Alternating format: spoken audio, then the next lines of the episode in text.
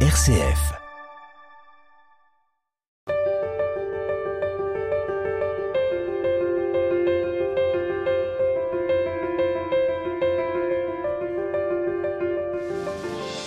On enfile euh, les bonnes chaussettes, les chaussures de rando, on met euh, le short et la petite chemise et on grimpe en montagne aujourd'hui avec notre invité. Bonjour Cédric Fressinet. Bonjour Vanessa. Vous êtes responsable euh, d'un groupe de scouts unitaires de France dans le bassin annécien, couple responsable avec votre femme, un, un groupe SUF dans lequel est votre fille. On va parler de la manière dont le scoutisme a irrigué toute votre vie finalement, on va le voir et même un changement radical au niveau professionnel. Je, je garde le suspense, je ne dis pas à nos auditeurs ce que vous faites aujourd'hui. Cédric Fressinet, dans quel univers euh, euh, familial et religieux vous avez grandi? Alors, je suis l'aîné d'une fratrie de, trois. J'ai une petite sœur et un petit frère. Euh, je suis né en Suisse dans une famille protestante, euh, réformée, hein, calviniste. Euh, du côté de ma mère, un grand-père euh, pasteur. Euh, et du, du, côté de mon père, une famille huguenote, marseillaise, d'entrepreneurs. Donc, euh, donc une famille avec une, spiritualité euh, euh, réformée, forte, un sens du travail, de la valeur travail, de la réussite économique. Hein, et puis une famille avec une tradition militaire aussi importante et probablement une un sens de l'aventure euh, et de servir. Ce sens de, de, de l'aventure, il a été cultivé chez vous. Je crois que vous avez été marqué par des livres euh, un petit peu euh, scouts qui vous ont fait rêver quand vous étiez enfant, ado. Ah oui, alors il y, y, a deux collections que j'ai lues euh, euh, enfant complètement. Il y avait d'une part le Club des Cinq, Bibliothèque Rose, euh, et les Signes de piste. Signes de piste sont les romans de Jean-Louis de Foncine. les plus emblématiques, c'est la série des, des aventures du prince Éric, illustré par Pierre Joubert. Pierre Joubert qui était un illustrateur euh, qui, qui, dont les dessins euh, existent encore dans l'imaginaire scout. Euh, voilà, et donc j'ai vécu en suivant les aventures de ces garçons avec un sens de la camaraderie, de la fraternité très forte, de la nature, du dépassement, de l'héroïsme. En, en, en, Suisse, j'étais dans une région où il y avait peu de scoutisme, donc donc c'était vraiment, je vivais ça par procuration. Et puis quand on est arrivé en, en, France, à Chambéry, là j'ai eu la grande joie de rejoindre les scouts d'Europe. Euh, alors j'y suis pas resté très longtemps, mais euh, mais enfin je vivais euh, ce que j'avais euh, lu pendant des années.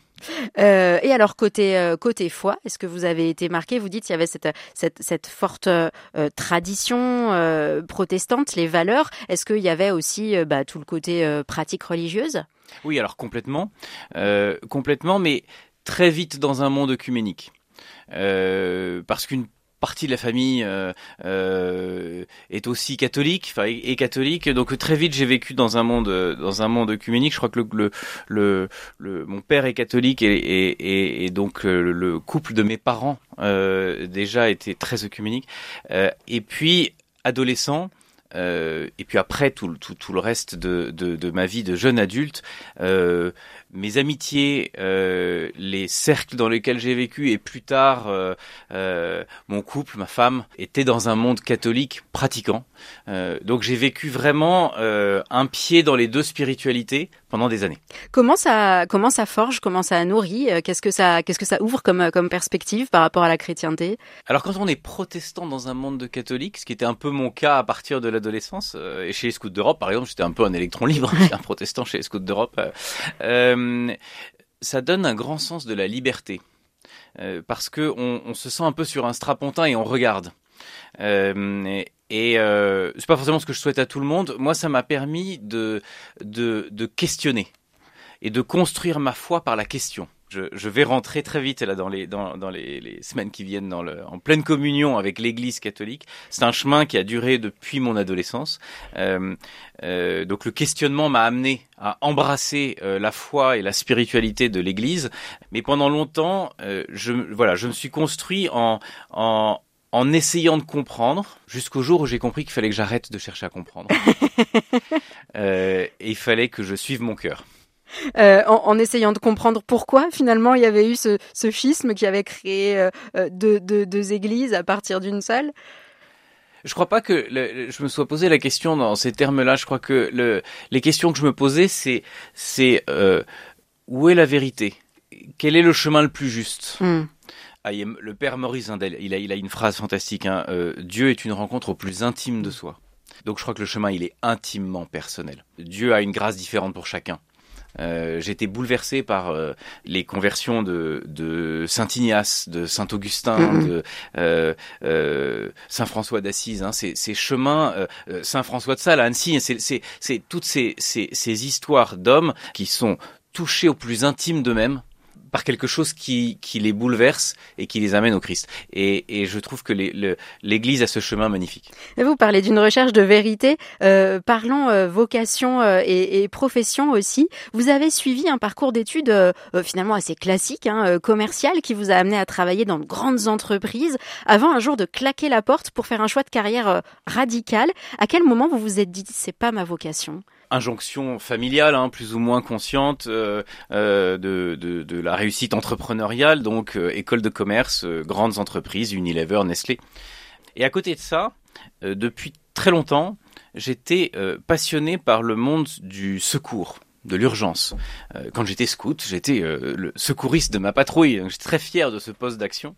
Plus tard, j'ai été, euh, à partir de 16 ans, pisteur secouriste, bénévole à Courchevel. J'ai fait ça pendant 12 ans, donc je passais mes week-ends et, et, et, mes vacances d'hiver sur les pistes de ski, faire du, du, du secours en montagne, très exaltant. Et puis quand ma vie de jeune professionnel m'a amené à Paris, j'ai découvert que je pouvais avoir le même type d'engagement dans la protection civile, euh, en prenant des gardes dans les casernes des pompiers de Paris ou pour le compte du SAMU ou de la préfecture de police. Euh, donc un vrai engagement euh, de service sur le terrain euh, euh, dans un cadre opérationnel très exaltant. Euh, et assez vite, j'ai senti une tension entre ces gardes et cette vie que j'avais les week-ends en général et ma vie professionnelle. Euh, maintenant, je peux le dire, il y a prescription, mais, euh, mais en effet, euh, je commençais mes gardes en général euh, le, le, vendredi soir à 19h. J'enchaînais souvent des gardes de nuit et des gardes de, de, jour le dimanche après. donc j'étais très fatigué et donc j'allais me cacher dans les étages supérieurs des bureaux de Nestlé et j'allais dormir dans les toilettes le lundi parce qu'il fallait que, que, je récupère de mes nuits de garde. Donc ça fait partie de cette tension qui, qui m'a poussé à aller chercher ce que j'avais au fond de moi mm. et, et, et, à faire ce discernement.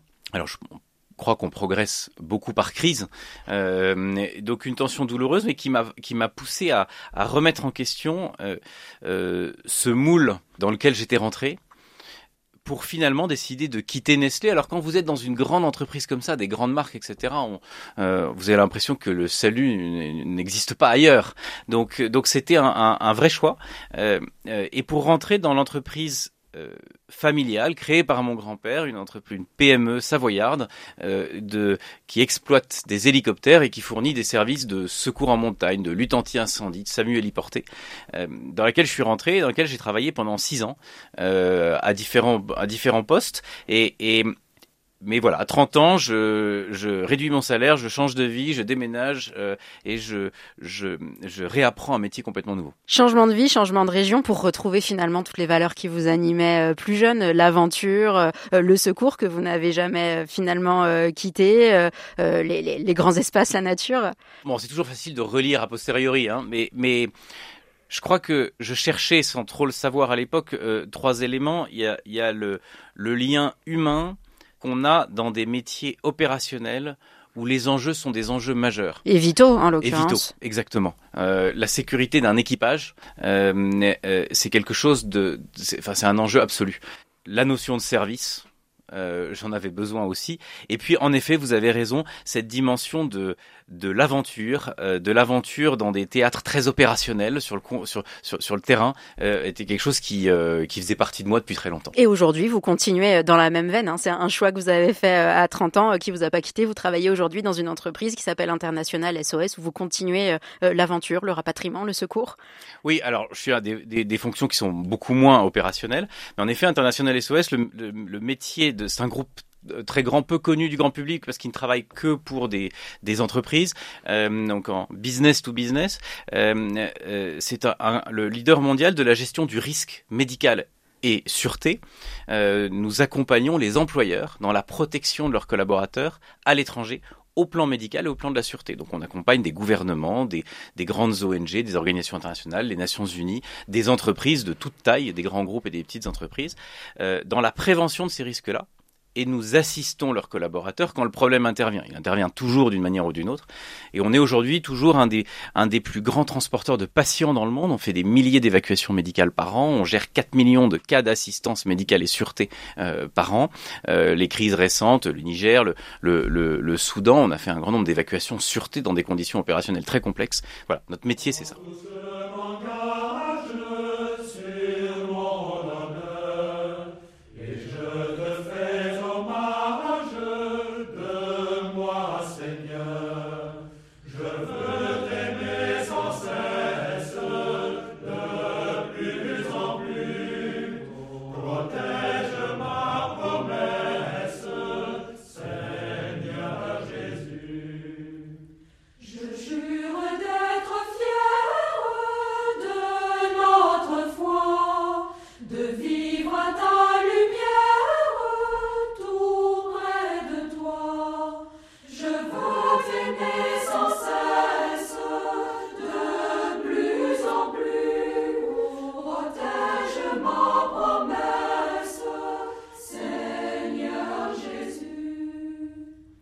Cédric euh, Fressinet, on parle de votre parcours de foi, de votre parcours de, de vie euh, aujourd'hui euh, dans les studios de RCF à Annecy. Vous habitez ici, même si votre activité professionnelle vous envoie voyager dans tout le bassin, en Suisse, en Italie et en Allemagne.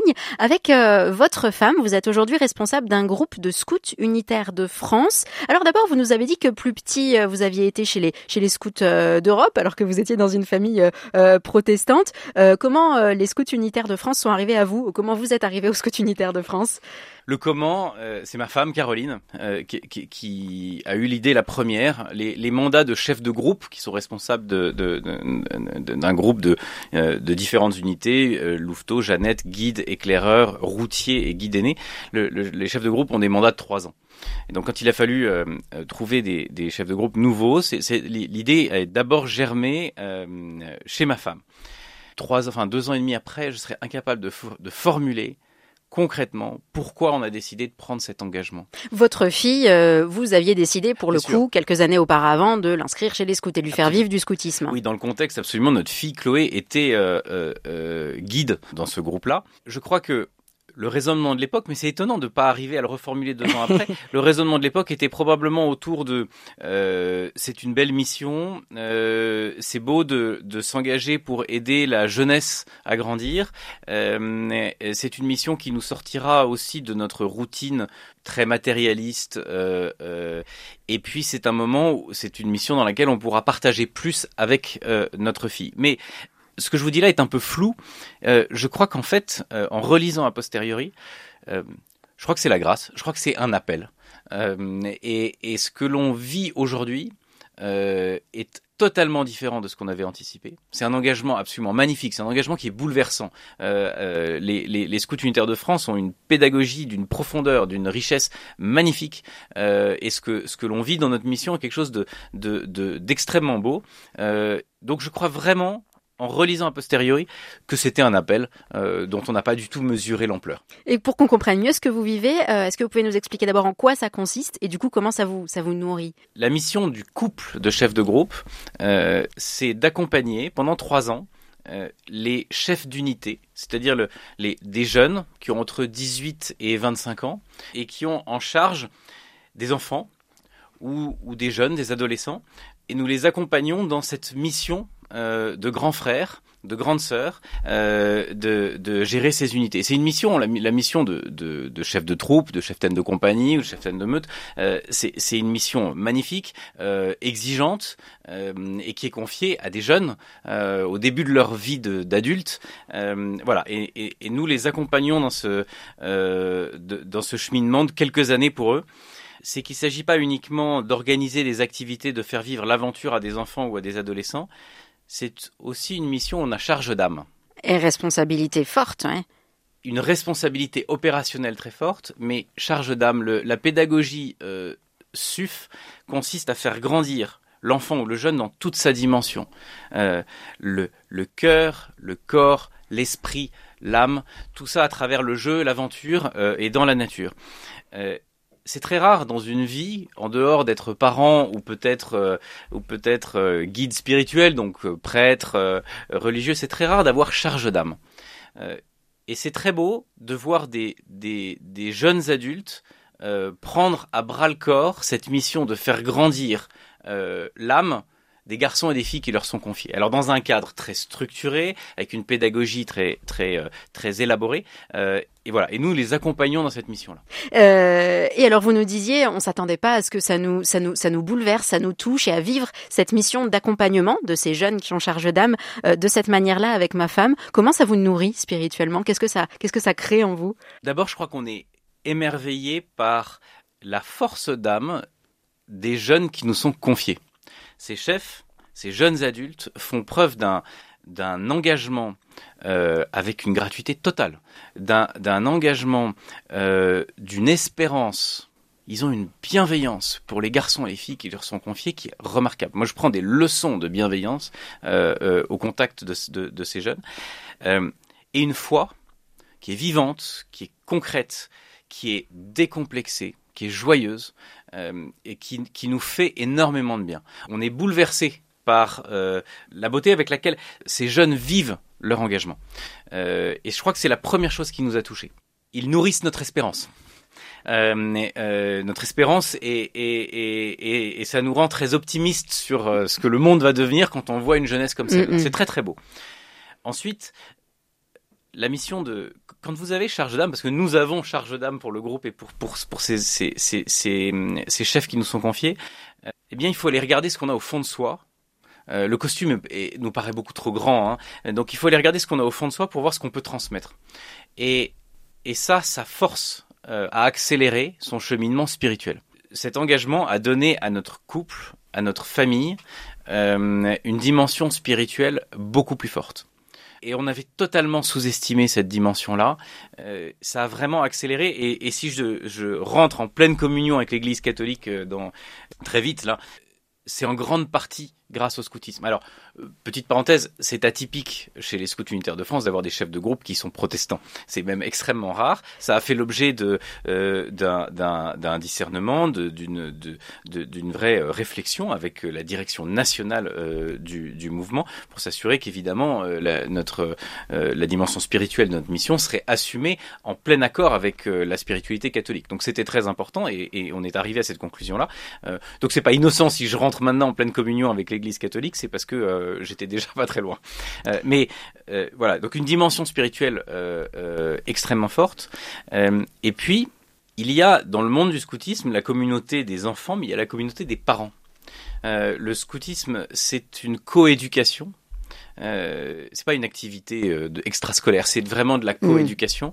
Et donc, ça nous a permis de découvrir euh, un réseau d'amis euh, et ça, je crois que c'est le propre euh, des communautés euh, chrétiennes avec lequel on partage très vite des valeurs très fortes. On est très heureux en fait de ces amitiés finalement très récentes et très profondes que l'on a réussi à créer.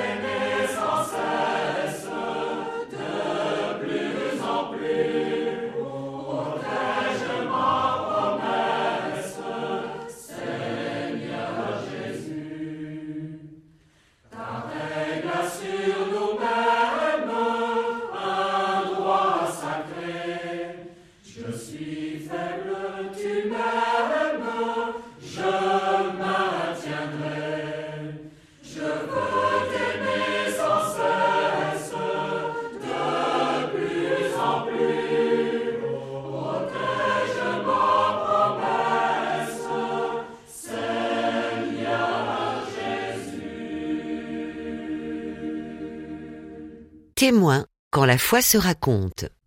Euh, Cédric euh, Fressinet, scout dans, dans l'âme, ce sera probablement le, le, titre de cet entretien. On voit comment euh, toutes les valeurs du, scoutisme euh, vous imprègnent depuis tout petit euh, et ont continué à, à, à vivre dans, dans, votre parcours spirituel. Vous évoquiez donc cette décision importante que, que, que vous avez prise pour quelqu'un qui est né protestant, baptisé protestant, même si c'est un seul baptême, vivre la confirmation dans l'Église catholique. Qu'est-ce que ça représente pour vous? Je crois que c'est avec mon mariage et la naissance de ma fille, un des trois moments les plus importants de ma vie. C'est le fruit de, plusieurs années de discernement, de questionnement. J'ai conscience que c'est le début de certainement euh, euh, un, chemin euh, qui sera plein de joie. Et c'est une joie très profonde de finalement d'embrasser totalement euh, une spiritualité qui me porte déjà beaucoup, mais d'embrasser totalement sans tout comprendre. Euh, concrètement, qu'est-ce que quelle nuance euh, vous voyez entre ce protestantisme euh, finalement de naissance, mais votre vie qui était déjà, voilà, vous le disiez, écuménique et puis avec dans, dans, des cercles finalement catholiques, qu'est-ce que ça change de poser cet acte? Alors, l'acte de rentrer en pleine communion avec l'Église catholique n'est pas forcément un acte en en, en, opposition à mon chemin dans, dans, dans, dans une spiritualité réformée ou, ou calviniste. Euh, je crois plutôt que c'est une conversion au sens de la conversion que le Christ nous demande de faire chaque jour. Parce que la vie m'a poussé à aller chercher ce que j'avais vraiment au fond de moi, et que sur ce chemin de, de, de discernement, de, de euh, euh, comprendre ce que j'étais vraiment, sur ce chemin-là, j'ai senti, c'est une grâce, mais j'ai senti la présence j'ai senti un amour inconditionnel. J'ai été touché euh, par l'amour du Christ. Et, et, il se trouve que, que, que cet, cet amour m'a touché au cœur de l'Église. À des moments bien, un, un moment peut-être bien précis ou? Oui, il y a, y a il y a eu un moment qui était, on va dire, un, un espèce de, de, de, révélateur, et puis après j'ai réalisé qu'en fait le Christ, ça faisait des années qui me touchait. Euh, mais il y a un moment qui était un révélateur. Je, je traversais une, euh, un, un, vrai questionnement très douloureux, existentiel, profond, sur ce que, sur, sur quel était le sens profond de ma vie, sur ce que j'étais vraiment, sur euh, et, et, et, et, ce sont des moments qui sont fondateurs. Euh, et j'écoutais dans la voiture en rentrant du, du, du bureau, euh, un psaume chanté par euh, les frères de Tamier, un psaume que j'avais écouté mille fois. Euh, et euh, les psaumes, c'est magnifique. Les psaumes, ça a été écrit, euh, euh, ça a été probablement chanté, récité il y a milliers d'années. Hein, et, et, et, les psaumes, c'est vraiment le, la sédimentation de l'âme humaine. Et, et, là, je l'ai ressenti tout d'un coup. Chaque parole de ce psaume me parlait de moi. Très étonnant. Et, là, j'ai tout d'un coup ressenti quelque chose de de, de, magnifique, un amour inconditionnel, quelque chose de, de, pas vertical, d'horizontal, une, une bienveillance totale.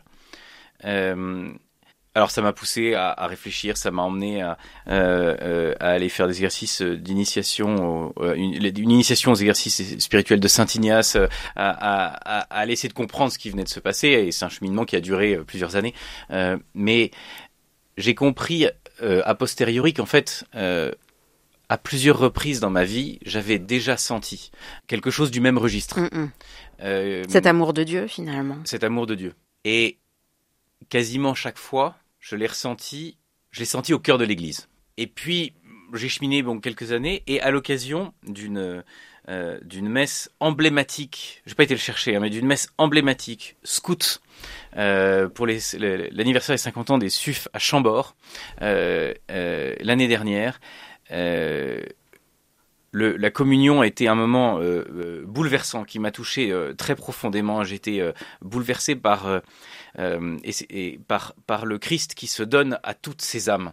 ce qui est ce qui est euh, très spécifique chez les scouts, c'est que tout le monde est en uniforme. En uniforme, il y a, euh, tout le monde est identique. Il n'y a plus que les âmes, il n'y a plus que les regards, il n'y a plus que. Été bouleversé de voir le, Christ se donner de la même manière à chacun, euh, quel qu'il soit.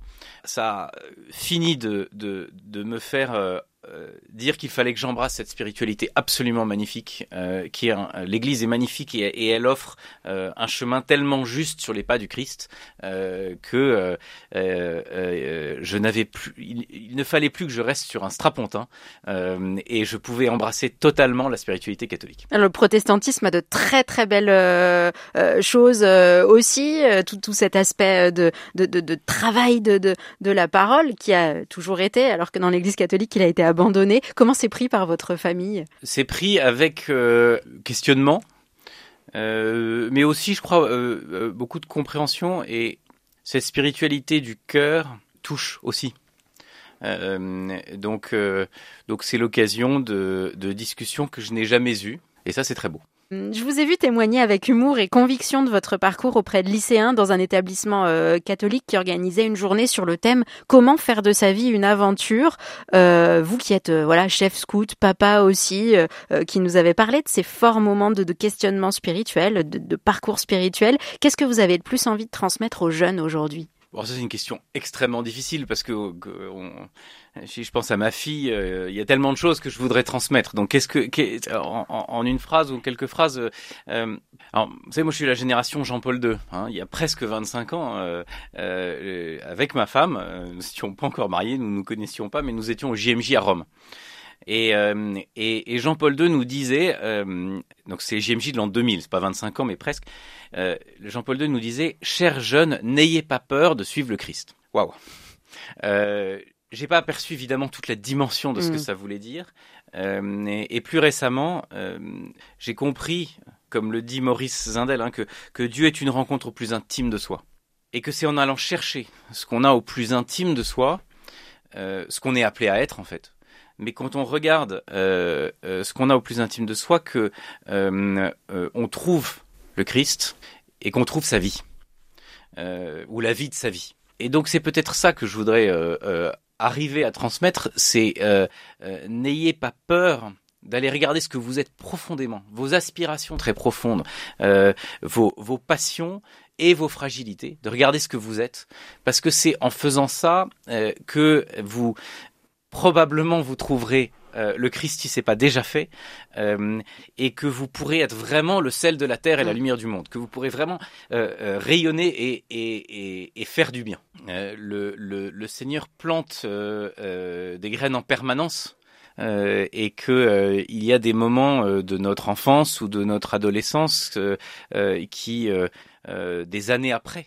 viennent nous parler et, et, viennent ou se rappellent à nous et, et, et, nourrissent notre chemin encore très longtemps après. Pour finir, est-ce que vous pouvez nous partager, euh, Cédric Fressinet, une, une, joie de croire? Oui, alors je crois que la, la, pour moi, la joie de croire, euh, euh, c'est qu'on n'est jamais seul. Quand on croit, on n'est pas seul. Euh, quand on croit, euh, on a la joie de chercher la présence. et, et Saint Augustin, la vie de ma vie, c'est, je crois que c'est le plus, ce qui est de plus fort euh, dans, la, la, la, la, joie de, euh, d'un chrétien, c'est de, chercher euh, la présence de l'amour. C'est pas toujours évident de vivre cette parce qu'il y a des moments dans la recherche où on peut se sentir pour le coup malheureusement seul ou avoir du mal à voir le, le bout du tunnel.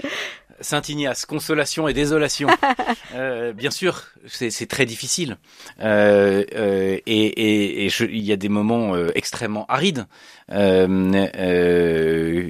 qui ont aussi leur utilité, qui sont fondateurs et qui sont peut-être un préalable à des, à des moments de joie très profonds mais c'est la condition humaine. C'est c'est euh, euh, et c'est aussi ce que ce que ce que le Christ euh, ou ce que le, et ce que l'Église nous transmet, mais ce que le, le Christ nous transmet, c'est que la souffrance est terrible. Euh, le mystère du mal euh, est un mystère, euh, mais mais on peut trouver une signification à la souffrance et le Christ nous aide à trouver une lumière dans ces moments-là. Eh ben merci beaucoup Cédric Fressinet. On vous souhaite du coup beaucoup de de, de, de joie dans la confirmation que vous allez vivre tout bientôt dans votre fin de mission euh, de responsable euh, chez les SUF.